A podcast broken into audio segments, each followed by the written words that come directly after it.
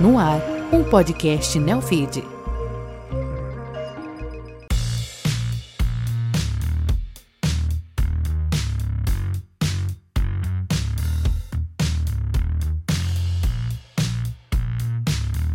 Olá, esse é o Wealth Point, uma produção original Neofeed que reúne grandes gestores do mercado de asset e wealth management para compartilhar suas visões sobre grandes tendências do setor nos negócios e no mundo dos investimentos. Eu sou Patrícia Vale e no programa de hoje eu recebo Guto Miranda, head do Bradesco Global Private Bank. Ele explica como o Private do Bradesco enfrentou o processo de desenvolvimento de novos players no mercado de wealth ao longo dos últimos anos, com plataformas, assessorias de investimento e multifamily offices, provocando a desbancarização. E como neste cenário, a área cresceu 60% nos últimos quatro anos e atingiu cerca de 430 bilhões sob gestão. Ele ainda falou como vê o futuro desse mercado. Guto, bem-vindo ao Love Point. Obrigado, Patrícia. Com esse mercado muito mais competitivo, vocês conseguiram crescer 60%. O que está por trás dessa estratégia? Foi feita alguma reestruturação? Algo realmente para se preparar para esse crescimento? Sem dúvida. Bom, primeiro, obrigado pelo momento. Muito bom estar aqui com você, com todos. É, sim, eu acho que tem aqui um, uma conjunção de fatores, projetos e iniciativas é, onde a gente conseguiu reposicionar o private. Né? Eu acho que não só o private, Patrícia, mas toda essa vertical de wealth, é, como você bem mesmo chamou aí no começo, é, dentro do Bradesco. Né? Então, acho que se eu pudesse listar aqui os nossos principais pontos, eu começaria pelas pessoas. Né? Então, quando a gente olha um pouco aqui esse reposicionamento, digamos assim, as pessoas talvez sejam a principal iniciativa nossa de renovação, de sofisticação. Né? Nós contratamos, nesses últimos cinco anos, digamos assim, praticamente 60 pessoas ou 60% dos profissionais eh, que vieram de fora do banco trazendo nova tecnologia, eh, novos conhecimentos. Então, tem uma renovação, porque no final do dia esse é um business eh, puro de pessoas, né? um business de atendimento, de contato. Então, os bons, os bons profissionais fazem uma diferença enorme nesse momento. Diria também para você que acho que foi um investimento massivo eh, em tecnologia, em processo, em, em é, projetos. Então, a gente tem uma nova experiência em sistemas internos que muitas vezes o cliente final não visualiza, né? É, mas o cliente private sente isso. Né? Eu acho que o lado do dia a dia, a dinâmica de atendimento, os leads, né? eu acho que a prontidão, a assertividade faz uma grande diferença. Então, esse, esse investimento massivo que a gente fez em sistemas internos acaba impactando o atendimento final ali na ponta, na hora do client facing, seja por telefone, seja presencialmente, é, pela, pelo apoio dessa inteligência é, que esses CRMs hoje eles provêm é, internamente. E além do investimento interno, a gente fez um investimento pesado também em toda a parte do front-end. Então, tem é, um, um, facelift chegando por aí, né? os nossos relatórios, as posições. Acho que tem muito o que fazer ainda, né? porque esse mercado é um mercado dinâmico, você conhece bem. Né? É, todo mundo que acompanha a gente aqui sabe desse dinamismo, como isso muda, produto novo, estrutura, forma de ver, marcação a mercado, marcação na curva. Então, tem uma evolução de mercado, mas esse front-end final é, o cliente percebe. Né? Quando você aqui provém uma informação clara, uma, uma, uma tira, uma taxa de retorno fácil de visualizar o acompanhamento, e isso eu diria para você também que foi um grande impacto que a gente percebe através até da nossa NPS, uhum. né? que é a nossa pesquisa ali de satisfação que vem subindo ao longo dos anos. Patrícia, eu diria também acho que, que a reorganização dos times fez uma diferença grande. Então, nós tínhamos, é, antes, uns cinco anos atrás, muito é, um percentual de profissionais do private que estavam mais na área de middle office, né? hoje 82% do private é front office, seja o private banker, seja o relationship officer, né? que é aquele profissional que apoia o banker junto com o daily banker. Então apareceram figuras novas no dia a dia dos clientes. E tem mais gente atendendo o cliente, não e é, mudou Guto? a dinâmica de quantas mãos ali é, se apoiam para atender as famílias. E junto com isso, Patrícia, acho que é, eu não tenho como não mencionar aqui a área pura de investimentos, né, que são os famosos advisors, né, é, que alguns chamam de investors, outros advisors, mas no final do dia são profissionais focados não nas outras necessidades que uma família private tem, como por exemplo a parte de seguro, a parte é, de crédito estruturado, mas no investimento puro. Então a gente reforçou é, absurdamente essa estrutura de, de advisors, de profissionais que é, de uma certa forma estão junto com o banker, né, que é o dono do relacionamento, e uma área importantíssima, né, que a gente tem muito orgulho aqui de citar, e talvez a gente tenha uma das áreas maiores de mercado nesse, nesse nicho de private, que é a área de wealth planning. Né? Dado até o momento que a gente está passando, planejamento patrimonial, planejamento sucessório, a conversa com as famílias de entender as necessidades. Né? Todo mundo para, passa por isso, Patrícia. Seja uma família menor até uma família ultra high, como a gente chama tecnicamente, é, tem essa necessidade de se preparar para isso. Então, eu acho que é uma diferença. Muitas casas focam só no trading, né? no investimento puro, a gente não. A gente foca na visão é, global do cliente, nas necessidades de investimentos, as financeiras, mas todas as que vêm junto. Então eu diria para você que foi aí talvez um, um mix, né? Quando eu te falei que foi uma composição, acho que teria teria toda essa sinergia junto ali acontecendo. Perfeito. Mas essa reestruturação trouxe o cliente é, e até em 2021 vocês tiveram a maior captação da história do private. Quem foi esse cliente que chegou é, com essa reestruturação? Quem que vocês trouxeram? Perfeito. Acho que a gente trouxe um mix de clientes novos, um pouco através dos deals que nós fizemos, né? como o JP Morgan, que você cobriu de perto aí, que foi um sucesso. A gente tem muito orgulho é, de ter conseguido fazer essa transição com o JP, que é uma empresa tão parceira nossa. O mesmo, se, o mesmo repetiu e aconteceu com o BNP, né? o BNP Paribas, no ano passado, No ano né? passado, que também decidiu é, encerrar suas atividades de private. Fizemos o mesmo acordo, foi um sucesso. Uma outra instituição super parceira nossa. 15 bilhões, né? Foi 15 o acordo bilhões, que se trouxe. Foi, é, é, era a carteira é, que a gente fez o convite para vir né, é, para o, o, Bradesco Private. E aí a gente fez o convite para os clientes, o convite para os funcionários, então a gente teve aproximadamente 30 pessoas, 30 profissionais chegando. Né? Então, esse mix, Patrícia, de clientes novos, né? então vamos dizer, desses deals, além da, da, da, da famosa prospecção pura, né? onde os nossos hunters, a nossa estrutura comercial, traz os seus relacionamentos. E além disso, eu combinaria isso tudo com o cross-sell, que talvez é uma grande fortaleza que a gente tem. Né? É, então, nós temos mais de 400 famílias que vieram no ano passado é, referidas pelos, pelos corporates. Né? Uhum. Então, nós temos três subsegmentações ali dentro do corporate, do atacado, né? acho que dispensa qualquer apresentação ou comentário aqui da força do corporate e da, e da nossa estrutura de pessoa jurídica, e esse trabalho é feito muito junto. Né? Então, os RMs do corporate com o trabalho do private, que muitas vezes, Patrícia, entram em eventos ou em conversas uhum. nesta linha é, da sucessão e da organização da PJ. Né, da PF no Brasil, a gente sabe como funciona muitas vezes. As famílias começam né, de uma pessoa física mais estruturada, se transformam em PJ e, e, assim vai. Então, eu acho que essa conexão com o corporate talvez é, tenha sido um grande diferencial também nesses últimos anos. Perfeito. E a, você está falando de clientes super novos, talvez que nem eram Bradesco, né? entraram aí é, pela, pelas parcerias, né? E pelo cross-selling. Mas é, tem também, a, a, nos últimos anos, a questão do share of wallet. Dá para dizer que alguns clientes, talvez que tinham tirado uma parcela é, dos investimentos do Bradesco Private, voltaram nesses últimos anos? Com certeza. A gente acompanha isso através dos nossos materiais, né, da nossa área aqui de, de, de, de, de, MIS. E a gente percebe, acho que muitos clientes saíram, né? Eu acho que foi um movimento meio natural, né? Então, alguns clientes é, testaram algumas casas, conheceram um pouco essa, essa dinâmica um pouco diferente, mas muitas vezes a gente fala, né, Patrícia, ah, a taxa de juros talvez trouxe o cliente de volta, mas a gente acha que não, né? Eu acho que os clientes buscaram muitas vezes sofisticação ou buscaram muitas vezes produtos diferentes, né? É, alguns com sucesso, mas muitos deles perceberam que a, a a essência né, do cuidado e da visão é, holística muitas vezes faz a diferença. Então, o que, que a gente percebe? Vários clientes saíram, né? alguns tiveram é, desafios, até de muitas vezes muito trading, muita forçação de barra, se eu puder dizer assim, né? e a gente aqui tem um cuidado muito maior de longo prazo. Né? O que, que funciona para essa família, o que, que não funciona.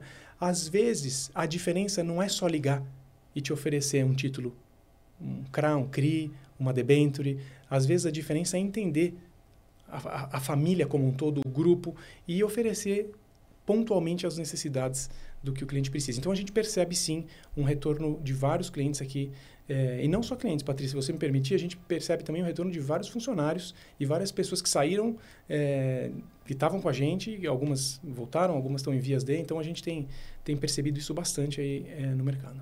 Perfeito. Mas, Guto, o mercado financeiro, né, e esse ecossistema novo, né, que tinha tirado esses clientes e funcionários de você, como você bem colocou, é, coloca que isso é um negócio temporário, que alta taxa de juros beneficiou os bancões agora, o cliente foi para o ambiente mais seguro, mas que isso já está mudando, a taxa de juros já está caindo e que eles vão voltar para o advance deles, né? O, o, o diferencial que eles têm. Você concorda com isso? Provocação é ótima.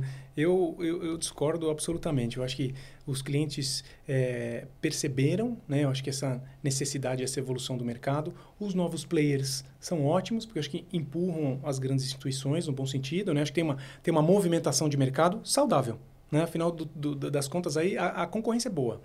Mas o cliente percebeu que a vida não é só trading. O cliente percebeu que existem outras é, soluções, outros serviços. Vou te dar um exemplo prático aqui, Patrícia. Vou voltar no ponto do Wealth Planning. Né? Não são todas as casas que conseguem fazer de forma personalizada, porque veja bem, fazer de forma superficial, ok, ok. Mas este tipo de cliente, essas, essas famílias são famílias que a gente vai numa profundidade maior. Famílias que às vezes a gente discute por dias. Né? A gente traz consultoria externa, tem uma estrutura né? Então, o wealth planning é um ponto ótimo, é simples, porque o, as famílias percebem muitas vezes que a, a, o contato, né? Ah, estão me ligando, é ótimo, mas depende. Muitas vezes o que estão te ligando não é para você. Né? Então, a customização, né?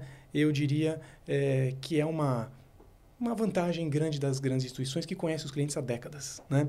Óbvio, as gerações vão mudando, né? Os apelos vão mudando, os perfis vão mudando, mas a gente tem essa característica, e o Wealth Planning é um bom exemplo, é, de conseguir entender as gerações, conectar com as necessidades de pessoa jurídica, porque nós temos o corporate, conectar o IB. Então tem uma história ali é, que ninguém tira dessa tradição.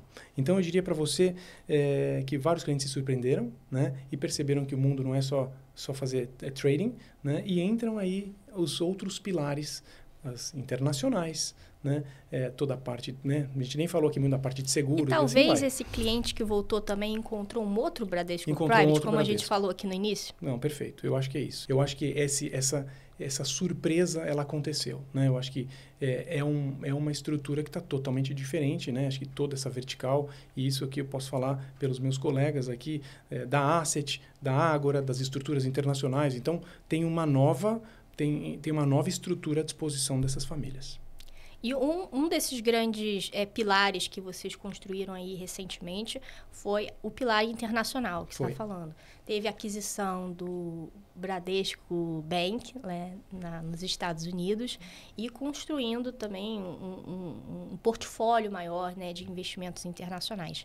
É, que, que vocês já conseguiram, Guto, do que vocês é, é, pretendiam lá em 2020 com essa aquisição e o que, que ainda está tendo é, de coisa para acontecer? Não, perfeito. Acho que esse, essa compra né, do, do, do antigo Back Florida, né, que foi rebatizado como Bradesco Bank, ela fechou esse nosso gap estratégico de atendimento é, das famílias é, de private e até dos segmentos de alta renda. Né? Então, ele veio com uma proposta diferente, né?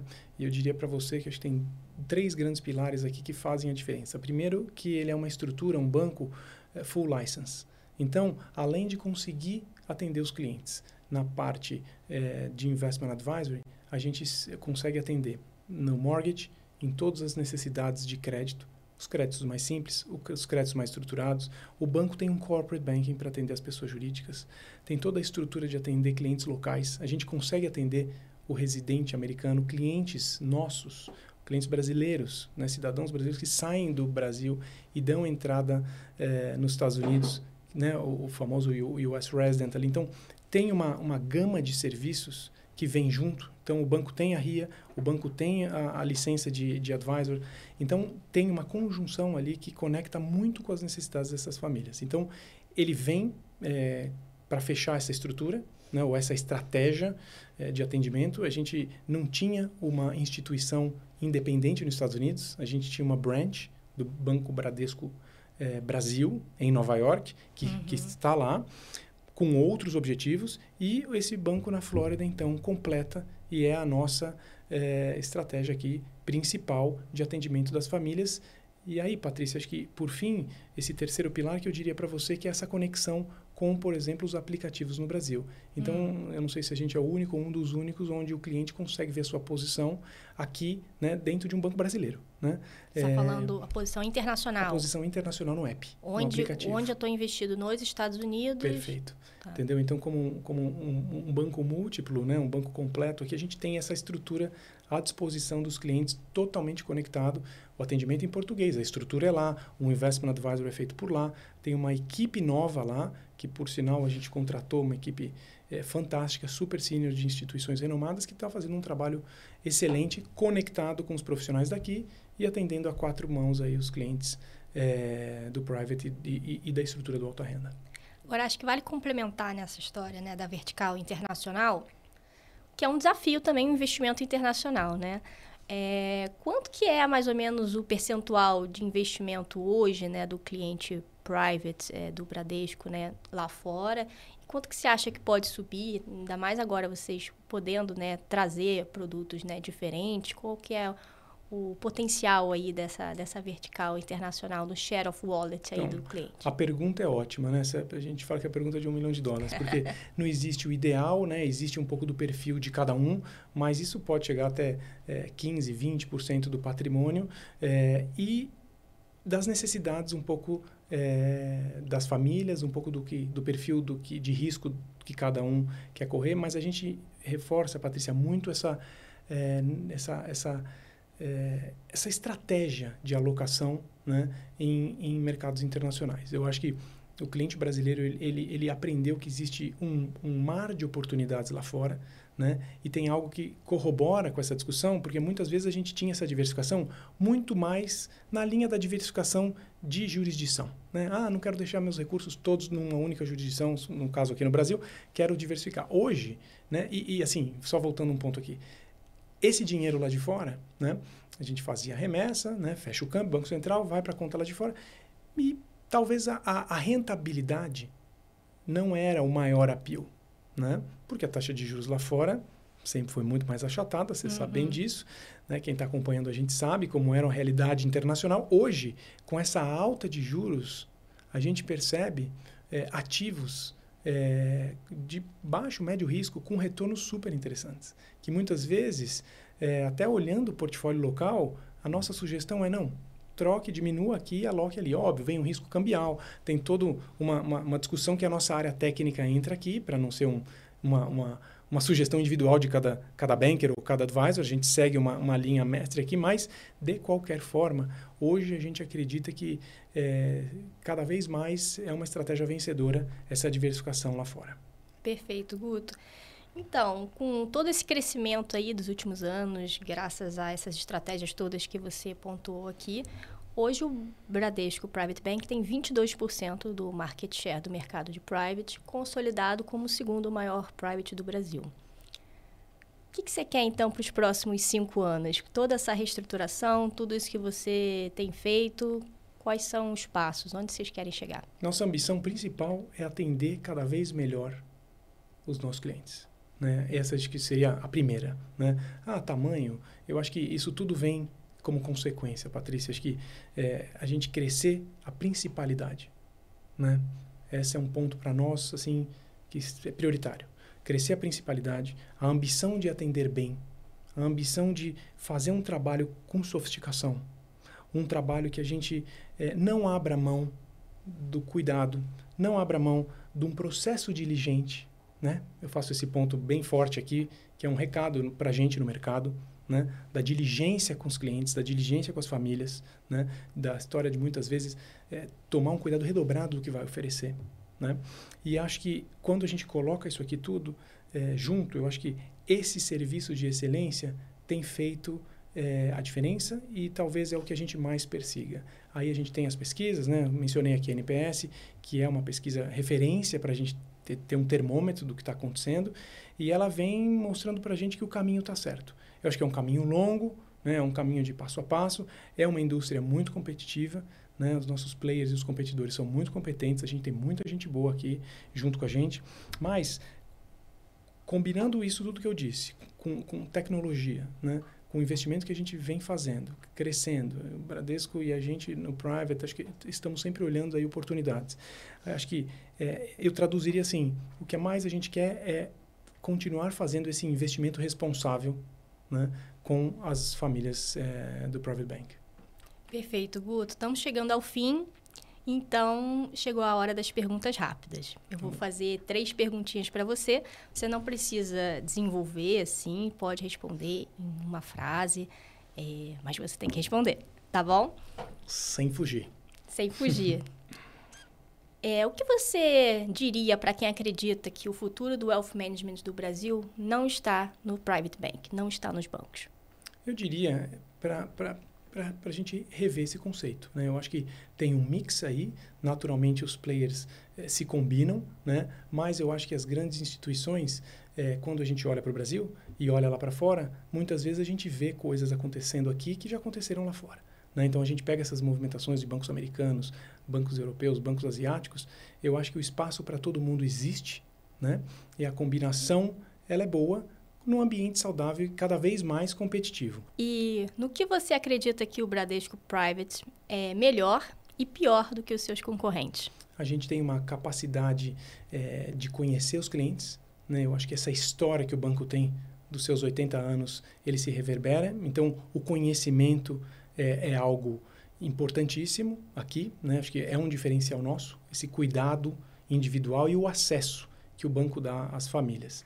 É, de pior, eu diria para você que eu acho que é um ponto de atenção, não é nem o pior, que é, é a nossa é, necessidade de conseguir fazer as transformações rápidas como o mercado vem fazendo, que é, uma, é um desafio de qualquer empresa grande. Né? Acho que não, não é só do setor financeiro, mas é do setor como um todo. Acho que é um ponto máximo de atenção nosso. Perfeito. Agilidade, eu diria. Né? Agilidade. Né? Perfeito. E você que está aí nessa transformação do private é, durante esses anos, o que, que você quer deixar de marca nessa gestão? Eu acho que, é, voltando ao ponto da, da, desse investimento responsável, eu acho que hoje o que melhor faz dormir é a gente saber que o trabalho está sendo feito com responsabilidade, é, que os objetivos internos, e toda empresa tem, da, da, da, da minha equipe, da nossa equipe do Private, é um, um objetivo muito mais focado na construção é, do que focado num resultado imediato. Né? Então, acho que esse cuidado é, de de ter a percepção, Patrícia, dos clientes que a gente está crescendo de forma responsável, estruturada, com uma entrega consistente, é o que a gente mais busca aqui de deixar como marca de, de, de legado. Perfeito, Guto. Muito obrigada pela sua participação. Eu que agradeço. Por compartilhar aí as suas visões. E obrigada a você, nossa audiência. Esse episódio vai estar no site do Neofeed, também nas nossas redes sociais e nas principais plataformas de streaming. Até a próxima!